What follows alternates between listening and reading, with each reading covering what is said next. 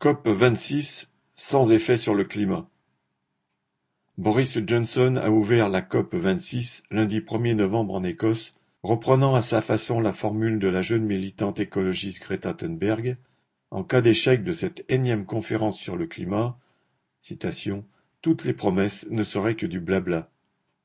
C'est cependant bien ce qui se produira au cours de ce sommet qui offrira aux chefs d'État une nouvelle occasion de se livrer à de grandes déclarations sans aucun effet sur l'organisation de l'économie et donc sur l'évolution du climat.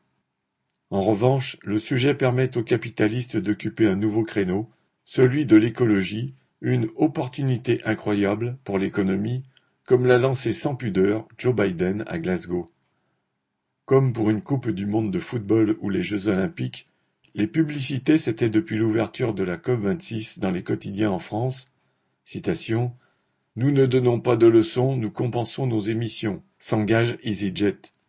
Protéger votre voiture ne suffira plus demain si nous ne prenons pas aussi la voie de la bataille climatique, proclame AXA. Pour l'avenir de la planète, le gaz prend des couleurs bleu, blanc, rouge, vert, lance GRDF, etc. Tous les secteurs de l'économie se mettent ainsi au vert pour tenter d'en tirer profit.